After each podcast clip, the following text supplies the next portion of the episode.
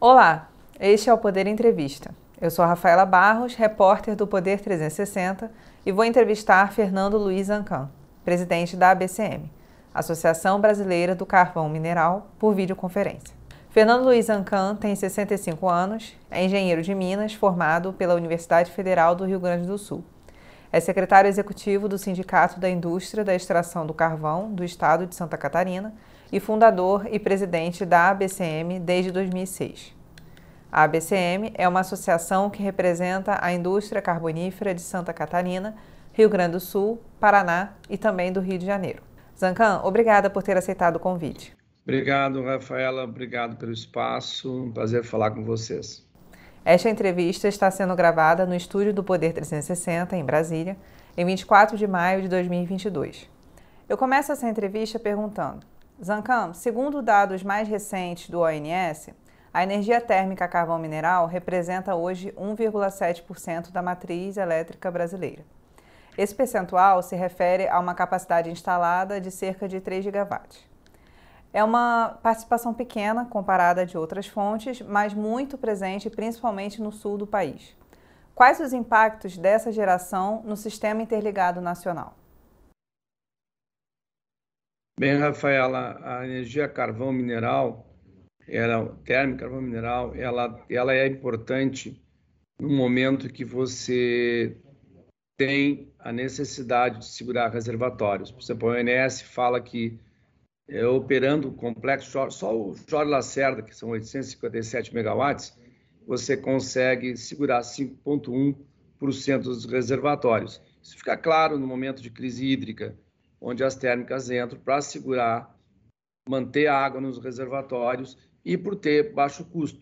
As térmicas de carvão são térmicas de baixo custo. Térmicas de candiota, por exemplo, nós temos aí térmicas com 70 a 90 reais eh, de CVU. Então, realmente são eh, as usinas de despacho de custo mais barato, fora as duas nucleares que tem. Ah, depois vem as térmicas a carvão de candiota e na sequência são isso é uma economia para o consumidor brasileiro. E como é a representatividade dessa fonte em outros países? Quais são as nações que mais dependem do carvão para a geração de energia e por quais motivos? Bem, você tem basicamente hoje 50% da demanda de carvão e da produção de carvão no planeta é China. O que a China consome num dia, é, consome num dia, a gente produz num ano. Então, basicamente, é, é, é o, grande, é o grande consumidor e, e, e, produtor de carvão. Inclusive, esse ano há uma rampa de crescimento. Esse, esse quadrimestre foi 10% a mais que o ano passado. A China está precisando cada vez mais de, de combustíveis e ela não tem petróleo e gás, então ela usa carvão. E na matriz é, chinesa, nós temos na faixa de 70% da, da, da energia elétrica gerada a partir do carvão. Aí tu tem África do Sul com 83%, por exemplo, é carvão. Tu tens a Europa como um todo, em torno de 25% sendo carvão. Uh, Estados Unidos na faixa de 20% sendo carvão. Polônia vai chegar perto de 75%. Então, isso depende de, da, da, disponibilidade de combustível de cada país. Mas uh, o carvão está espalhado, a Austrália 70%, está espalhado em 75 países do mundo. Uh, a Índia é outro grande consumidor também, já está beirando o, o, consumo de quase um bilhão de toneladas de carvão por ano. Então vejam que é, é um combustível fóssil que está no planeta, é o que é o mais abundante e tem um comércio aí na faixa de um bilhão de toneladas, comércio internacional de exportação. Então realmente o carvão é um, é um produto que é, ele é, é, barato, claro que está ligado nas commodities, no caso o carvão importado, mas as fontes domésticas elas não estão ligadas. Por exemplo, o carvão nacional não é uma commodity. O carvão nacional ele é, é reajustado, ele é um, é um combustível com IPCA, não é combustível em dólar nem preço de commodity. Então ele tem uma previsibilidade de preço na hora de você poder gerar energia para o consumidor brasileiro. Zancan, segundo dados da ANEL, o último leilão de energia no qual houve empreendimentos vencedores movidos a carvão foi em 2014, ou seja, há oito anos. Como está atualmente a configuração do suprimento por parte do parque instalado no país? E qual é a participação destinada ao mercado regulado e a destinada ao mercado livre? Bom, o carvão basicamente, vou começar pelo final, o carvão basicamente é para mercado uh, regulado. Então ele entra nos leilões, a última usina que entrou em leilão foi a usina de Pampa, que entrou em 2014 e ficou pronta em 2019 depois você não teve mais os projetos de carvão, foram inscritos, mas não, não conseguiram participar dos leilões. Nós uh, temos agora um A5 e o A6, terão projetos inscritos, mas uh, não sei se a gente vai conseguir participar. Um deles tem tem está com problema de licenciamento ambiental, não está pronto ainda a usina, mas uh, nós tivemos problemas, inclusive de questão de financiamento. Você não conseguiu aí financiar as plantas a carvão, porque o BNDES não financia mais carvão. Então, esse é um problema que a gente tem aí hoje para participar de leilões de, no, no mercado brasileiro. A transição energética se tornou uma medida imperativa em todo o mundo, diante da necessidade de redução dos chamados gases de efeito estufa. Nesse cenário, a maior parte dos países tem firmado compromissos de diminuição gradativa das emissões e tem feito isso com a substituição das fontes fósseis pelas renováveis, como eólica e solar. No Brasil, essas duas fontes têm crescido de forma expressiva nos últimos anos e esse comportamento deve continuar nos próximos, segundo a empresa de pesquisa energética. De que forma esse movimento impacta a indústria termoelétrica carbonífera? Bem, veja, uh, na realidade, o, vamos colocar algumas coisas bem claras de conceito. Descarbonizar, eh, descarbonizar não é acabar com o combustível fóssil, é acabar com a emissão do combustível fóssil. Esse é o primeiro conceito que, que é importante que todos fixem. Ou seja, a gente pode transformar os combustíveis fósseis, carvão e gás, em combustível limpo com praticamente zero carbono, através das tecnologias de captura de CO2 e armazenagem de CO2. Então, no outro, esse é o primeiro ponto. Segundo ponto, o Brasil vai precisar e o mundo precisa de ter uma matriz equilibrada. O sonho de consumo dos países é ter uma matriz que nem o Brasil tem, 80%, 83% de renovável e 20% de termoeletricidade. Por quê? Porque você precisa de ter um backup térmico, você precisa de inércia para o sistema para manter a frequência. Enfim, para você operar um sistema, você vai precisar de uma base uma base térmica e, e, que consiga operar nesse mais ou menos nesse percentual. Então, vai crescer no Brasil. Brasil é um país que tem 4.500, uh, desculpa, 2.500 kW per capita, em torno disso. Um país hoje, tipo Portugal, é 4.500 kW per capita. Há um processo de eletrificação no Brasil e no mundo, e o Brasil vai precisar gerar muita energia, muito elétron, e aí vai precisar crescer. Vai crescer com eólica e solar? Vai vai crescer com hidráulica? Difícil por conta dos problemas que está se tendo hoje das grandes hidráulicas. As hidráulicas que tem são hidráulicas sem reservatório. Então, a hidráulica que faz a ponta e que vai segurar a variabilidade das renováveis. E quem vai segurar o combustível, água da, dos reservatórios, vão ser as térmicas. Então, as térmicas operando uh, no momento que precisa operar para segurar a base, ou mesmo térmicas de base, isso leva a ter essa matriz. Então, o carvão e o gás e o nuclear, enfim, térmicas, vão disputar esse mercado no futuro, mas o mercado de, de energia limpa. Então, vai, disputar, vai, vai disputar com a energia renovável, que tem, suas, o seu DNA, assim como nós temos. No momento que as térmicas tiver carbono zero, você vai competir com, com vai ser complementar às renováveis e no caso das hidráulicas você vai ser o combustível que vai manter o combustível água nos reservatórios para fazer a variabilidade das hidráulicas. Então é uma matriz que tem que ser considerada. Outra coisa importante nessa matriz é olhar a questão da, do, do, do impacto socioeconômico que isso gera. Você pega uma térmica de carvão, você tem ali uh, mil empregos operando naquela térmica entre manutenção e operação só da usina, fora a cadeia de combustível. E você pega uma outra, uma, uma solar, por exemplo, você instalou a placa, você praticamente não tem uh, pessoas trabalhando nem partes móveis daquele processo. Então, esse conjunto aí de operação, de ver a matriz de uma forma holística, é o que tem que ser olhado. Né? Às vezes a gente esquece disso. Então, não é só questão ambiental, não é só questão de segurança energética, mas também tem o componente, componente econômico que tem que ser levado em consideração. Existem projetos de descarbonização do setor carbonífero?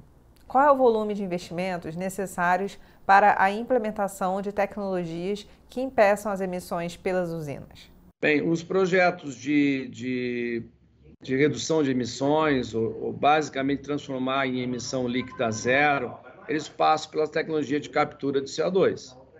Já existem projetos no mundo de demonstração operando no Canadá, por exemplo, tem uma planta em, no Saska Power de 120 megawatts, tem outra nos Estados Unidos com 250, que é Petra Nova, e tem outros projetos que estão em curso no planeta sendo montados. Hoje tem mais de 130 projetos de CCS no planeta, alguns para geração de energia elétrica, outros para a área de gás e para petróleo. Então, basicamente, a questão é, de desenvolver essa tecnologia, ela passa por uma curva de aprendizagem.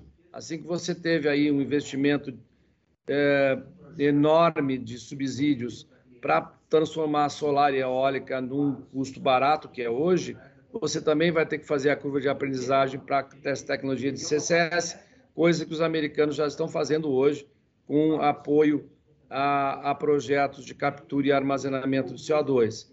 Então, é uma tecnologia que vem, vem forte, porque o próprio IPCC diz que sem essa tecnologia, o custo de mitigação de gases de efeito estufa fica 138% mais caro para o planeta. Então, são tecnologias que vêm, mas que tem que ter esse, esse, esse drive, tem que ter essa força no sentido de, de viabilizar essa curva de aprendizagem que a gente precisa para reduzir os custos. As primeiras estavam na faixa de 120 dólares por tonelada de CO2 capturado a última, o último projeto já de Petra Nova chegou a 45 dólares por tonelada de CO2 capturado. E a meta do governo americano, do DOI, é chegar a 30. Então, a, o, você vai chegar a 30 na medida que fizer mais projetos de demonstração dessas tecnologias. Zancan, você falou agora há pouco sobre a dificuldade de se obter financiamento para essas plantas. Como que as tecnologias de descarbonização impactam no capex dessas usinas? Bem, veja, Rafaela, o planeta tem colocado que não se financia mais carvão sem abatimento. Ou seja, você já tem hoje, por exemplo, o Japão já está financiando plantas com abatimento, ou seja, planta com abatimento significa usar a tecnologia de CCS. Então, esse é o ponto que, que, que, é importante frisar. Se a gente for buscar, por exemplo, ah, vamos fazer uma planta de demonstração de CCS no Brasil, você vai precisar de aporte eh, de recursos a mais para uma planta dessa. Uma planta de, de 350 mega, que tu consome em torno de 800 milhões, 700 milhões de dólares, tu vai ter que botar aí mais um, um equivalente a isso de capex para captura. Mas isso vai reduzindo na medida que você vai fazendo mais e mais plantas. Então, para você fazer isso, aí é uma discussão que tem que ser uma discussão de governo, é, numa medida que você tem um acordo de Paris que diz o seguinte: olha, eu vou ajudar os países em desenvolvimento a mitigar. Então, vou colocar tecnologias para mitigação. Não é só fazer solar e eólica, não. É trabalhar com as te... viabilizar as tecnologias de, de CCS. Então, tem hoje 100 bilhões de dólares por ano que deveriam estar sendo colocados nos países em desenvolvimento, isso faz parte do Acordo de Paris. Isso vai para 2025, já saiu de 20 para 25, mas, enfim, é um compromisso que tem que ser cumprido. E, de repente, você pegar um bilhão de dólares e, ó, vou botar uma planta de, de captura no Brasil, como demonstração, através de um, de um programa da ONU, por que, que não? Mas, ou seja, você tem que começar a rodar a roda nos países de desenvolvimento usando essas tecnologias. Não dá para dizer o seguinte, ah, só vou investir em renovável. Não, você, os países têm vão precisar usar os combustíveis fósseis, vão precisar de uma matriz diversificada, e aí os países em desenvolvimento precisam ter esse tipo de apoio. Ah, não podemos esquecer que na ECO 92 foi definido, e isso vale até hoje, em todos os acordos que se seguiram, que existem as responsabilidades comuns, mas diferenciadas. Ou seja, os países ricos eles têm que colocar, ajudar aos países em desenvolvimento a mitigar, a, a, a usar tecnologias para chegar no carbono zero em 2050. Então, essa é uma discussão que tem que ser colocada na mesa. Não pode se dizer, ah, não, agora eu só vou para renovável e tu não vai conseguir ter uma matriz, vai ter uma matriz mais cara, e aí como é que fica? Não, você tem que usar e desenvolver essa curva de aprendizagem nos países ricos que vão desenvolver as tecnologias, basicamente Estados Unidos, Japão, Austrália, que estão na ponta, China, que estão na ponta desse desenvolvimento tecnológico, mas é, isso é uma coisa que tem que ter, fazer parte, parte das discussões de mudança de clima. Nas NDCs aí hoje, de mais de 14, 15 países, já está dito que a tecnologia de CCS é uma tecnologia que faz parte das, das NDCs desses países. Então, portanto, isso está vindo. Mas é uma indústria que se cria. Para criar essa indústria, você tem que ter uma base regulatória, ou seja, se eu quiser injetar CO2, onde é que eu injeto, como eu injeto, quem verifica, quem controla, quem libera. Tem toda essa parte regulatória que tem que estar tá posta. Os americanos estão, vários estados já têm legislação nesse sentido. Nós aqui não temos nada nesse sentido hoje. Por exemplo, se quiser uma, uma, uma térmica biomassa, que, que pode querer usar o mercado de carbono que tanto se fala, com emissões negativas, ela não sabe como ela vai botar, ela quer fazer um projeto, já tem projeto no Brasil estudando para isso, e não tem regulação ainda para você uh, criar essa indústria. Então, precisa criar a indústria, uh, isso envolve a parte de, bio, a parte de gás, de petróleo, de carvão. Então, tudo isso tem que ser discutido dentro do governo federal. Seja, não adianta falar em crédito de carbono uh, enquanto você não tem, para essas tecnologias, ou para essas indústrias, você não tem uma, um, um marco legal estruturado. O Plano Decenal de Energia 2031, elaborado pela empresa de pesquisa energética, coloca o carvão como fonte candidata à expansão por duas maneiras. No caso das usinas que possuem subsídios por meio da CDE, Conta de Desenvolvimento Energético, a partir de 2027 elas seriam modernizadas ou haveria o chamado retrofit. Só que os custos desse subsídio seriam incorporados aos custos operacionais das usinas. A outra possibilidade seria a instalação de novas plantas mais modernas, mas que teriam custos maiores do que a primeira possibilidade. Como o setor carbonífero avalia essas duas opções analisadas pelo governo federal? Bem, vamos, primeiro vamos definir que CDE não é subsídio. Né? Está lá no artigo 13, está lá junto com o Proinfra, que é um subsídio, mas o carvão não é um subsídio, é um mecanismo financeiro que vem lá de 1973 para manter a indústria do combustível. Ou seja, quando você tem muita água no sistema, essa, você opera no mínimo. Quando você tem pouca água no sistema, como ano passado, você opera no máximo. Aí você tem estoques e você tem as minas prontas para operar. Então, o mecanismo financeiro, e aí tem um estudo que mostra que de 2006 a 2020, a gente economizou com esse mecanismo em torno de 700 milhões de reais ano para o nosso consumidor brasileiro. Ou seja, são 10 bilhões que foram economizados para o consumidor, tanto mercado livre quanto mercado regulado. Então, vejam, é, não é subsídio. Então, esse é o primeiro ponto que é importante frisar. Segundo, a CDE tem um prazo para o carvão, no caso, tem um prazo até 2027, mas tem, no caso de Santa Catarina, tem uma lei que é, faz com que essa, esse custo de carvão ele esteja incorporado num novo, novo sistema para manter o complexo da Sé até 2040, que é a sua vida útil, uh, sem precisar da, da conta CDE, mas sim vai ser um contrato de reserva com o que está sendo discutido com o governo federal nesse momento. Isso está na Lei 14299.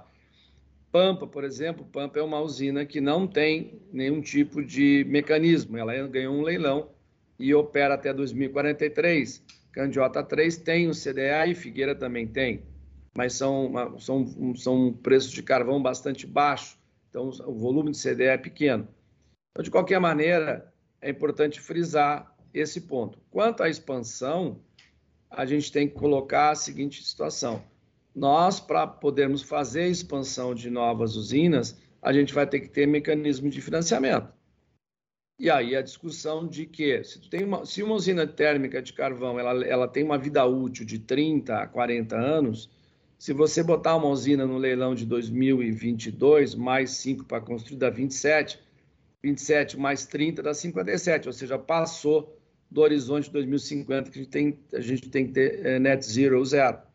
Então, para isso, tem que começar a se pensar já em projetos que venham a ser financiados através da captura de CO2. Senão você não vai ser muito difícil financiar projetos de carvão. Talvez tenha uma janelinha de oportunidade no leilão de 2022 ou 2023. Fora disso, você não consegue mais.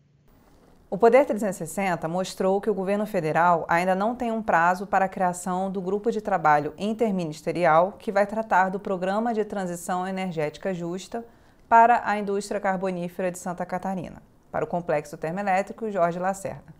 Como está essa situação, Zancan? E pela lei sancionada pelo presidente Jair Bolsonaro, isso tem que ser feito até janeiro, né? Bem, uh, nós temos conversado com, com a Casa Civil, possivelmente em breve vai ter o decreto que regulamenta a, a Lei 14299 e ela cria esse comitê, esse conselho gestor. E, e, e aí a importância de, de, você começar a operar logo para montar o que uh, é principal nesse processo, que é o plano de transição energética. Então, dentro disso, espera-se que é nesse mês ainda de maio a gente já tenha o, o decreto uh, publicado e a gente comece no início de junho já a operar. A gente tem, tem conversado, tem conversado com o governo de Santa Catarina também, que também tem que fazer a mesma coisa, também tem que fazer o, a implantação da Lei 18.330, que é a lei estadual de Santa Catarina. Então, tudo isso está dentro do, do do, do, do radar e esperamos que isso ocorra agora no final de maio, início de junho. Na ausência de um programa de transição, quais são as possíveis consequências para a região de um determinado complexo carbonífero? Em 2016, teve o caso da termoelétrica de Charqueadas, no Rio Grande do Sul, que atingiu o fim do seu ciclo de vida útil. A Engie, proprietária da usina, optou por não ter outro empreendimento a carvão, considerando a política de descarbonização. O que aconteceu por lá e quais foram os impactos? Bem, basicamente, 2016 fechou, fechou, a Engie fechou a usina de Charqueadas, usina de, de 72 megawatts, que ficava no município da cidade de Charqueadas e que tinha as minas que abasteciam por perto. É, essa é uma região chamada Baixo Jacuí, uma das regiões carboníferas do Rio Grande do Sul, e já é uma região pobre. E, e tinha, não teve outra atividade, mesmo que fechou essa usina, você, os reflexos estão acontecendo até hoje. Então, empobreceu a região, houve um êxodo de, de pessoas, e, e isso é o pior dos mundos, porque você não deu condições, não houve nada planejado, foi virada de chave. Simplesmente, ó, a partir de agora fecha. Então, esse não é o movimento correto, nenhum lugar do mundo se, se, se trabalha dessa forma, e, e é isso que, quando se fala em transição energética, é isso. Você sai do modelo de alto carbono para o modelo de baixo carbono, mas você vai fazer uma mudança de modelo econômico olhando sempre as pessoas. Tudo que nós estamos olhando é emprego, é emprego qualificado. Por exemplo, um salário de um mineiro de subsolo em Santa Catarina é 5 mil reais mês, 5.500 mínimo. O salário médio é mais alto. Então, é, você não pode trocar esse salário de 5 mil por um emprego de 1.400. É, então, tem que olhar, tem que ter um plano, tem que ter uma visão de, de longo prazo, um plano de, de transição energética. Ele não é de cinco anos, é um plano de Estado, não é um plano de governo. Por isso que tem uma lei, por isso que tem um acordo. Na Alemanha também tem um acordo. Foi, uma, foi feita uma lei que dá uma transição até 2038. Está se discutindo agora reduzir, mas em função do realismo energético que tem acontecido com a, pós, com a guerra da Ucrânia, isso tá, vai ficar em numa, numa, discussão. Mas, de qualquer maneira, tem que ter o plano, tem que ter como o governo vai interferir, como ele vai ajudar os, os municípios, tem que ter projeto. Por exemplo, nós não estamos esperando que o plano de transição energética ele ele aconteça por lei, nós já estamos fazendo.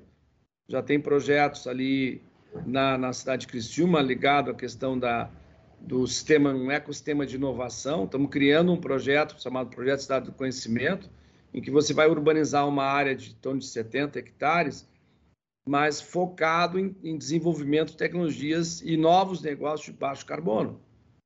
Isso ligado a uma, uma, uma, uma, das universidades e, a, e, a, e o Centro de Tecnologia, que é mantido hoje pela atividade carbonífera de Santa Catarina. Então, isso é, é usar o conceito moderno de cidade inteligente, carbono zero, resíduo zero, é, onde você mora, vive, trabalha, se diverte estuda tudo no mesmo lugar, para evitar a locomoção e reduzir os impactos. Enfim, são projetos que estão acontecendo. Esse projeto Cidade do Conhecimento é um projeto de, de VGV imobiliário na faixa de um bi e meio a dois bi de reais. O projeto, um outro projeto de turismo que a cidade de Criciúma já está em construção é fazer uma mina de visitação com mirante. Isso é um projeto de 20, 20 e poucos milhões de reais que já está em obras. Então, são projetos que você vai mudar a economia da região. Tem um projeto de uma ferrovia, por exemplo, que hoje só transporta carvão. Essa ferrovia ligando o mar à serra, a gente pode produzir produtos como fertilizantes a partir do carvão e você leva para o mercado Mato Grosso, para o mercado consumidor. Enfim, você muda, muda a economia, sempre procurando manter no mínimo, no caso de Santa Catarina, 21 mil empregos e 1 bilhão de dólares de economia anual. Só que isso tem que chegar lá em 2040. É isso que a lei diz. Em 2040 eu tenho que ter feito a transição energética sem destruir o valor econômico nem social. Ah, nós estamos indo para os Estados Unidos agora em junho e nós vamos estar lá olhando o que, que o governo Biden está fazendo lá em Pittsburgh, ah, qual, qual as, uh, um dos pontos da nossa viagem, inclusive vai o secretário de Geologia e Mineração do Ministério de Minas, para ver como, como eles estão fazendo essa questão de transição energética das regiões mineiras. Porque uh, você não pode, se você para uma região mineira, você acaba com a mina e não consegue uh, trabalhar de uma forma estruturada para fazer a recuperação ambiental, aquele passivo ambiental fica na mão do governo. Então você tem, mesmo que você execute todos os ativos, não vai poder você tem que gerar o um recurso para ir fechando a mina e recuperando, como existe nos planos hoje. Você tem um período para recuperar, fechou a mina, recuperou, entregou para a sociedade, aquela área pronta, recuperada, sem nenhum tipo de dano para a natureza. Mas para isso tem que ter um plano, você não pode virar a chave de uma hora para outra, como foi aconteceu em Charqueadas. Isso foi um, um problema sério aqui para o Rio Grande do Sul, numa região que já era bastante pobre. Por fim, Zancan, existe um movimento nos bastidores de empreendedores de usinas do Rio Grande do Sul para a inclusão das usinas gaúchas no programa de transição. Como está o andamento disso? Seria por uma alteração à lei já sancionada ou haveria um trabalho para a elaboração de um outro projeto de lei? E de que forma isso ajudaria especificamente a usina do Rio Grande do Sul? Bem, não só o Rio Grande do Sul, como o Paraná. Nossas duas usinas. São usinas, por exemplo, Candiota 3 vai até, tem 24, termina o contrato, vamos dizer que ela tenha mais um contrato de mais 15 anos, ela vai até 40, que é o período de 45, 50, essa é uma máquina de 15 anos. Eu chamo ela de uma, uma jovem de meia idade, né? não é jovem de meia idade, mas ela tem meia idade de, de vida de útil, mas é uma jovem, em termos de usina. E, e aí vai até 2050, 40 ou 50, mas vai chegar um momento que naquela região vai ter, vai ter que fazer a transição energética. A transição energética não é começar em 50, tem que começar agora.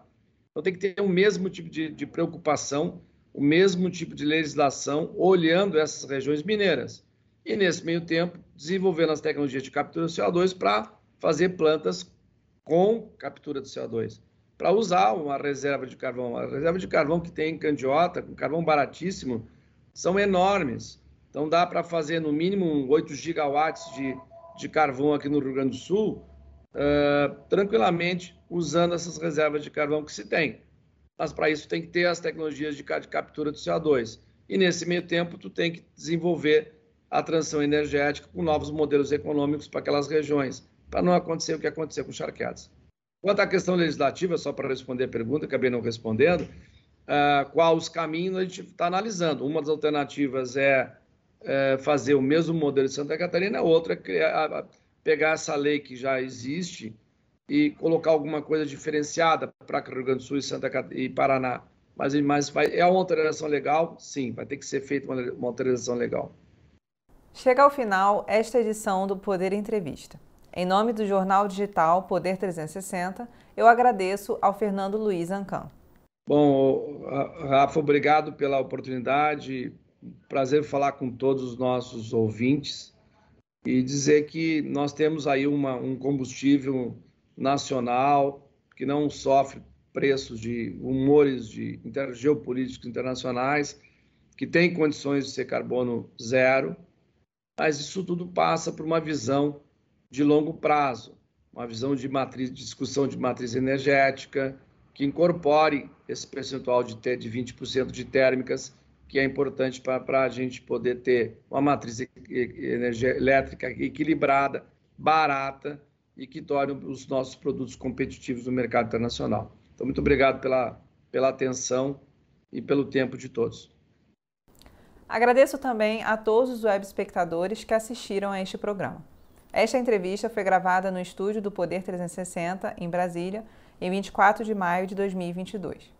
Para ficar sempre bem informado, inscreva-se no canal do Poder 360, ative as notificações e não perca nenhuma informação relevante. Muito obrigada e até a próxima!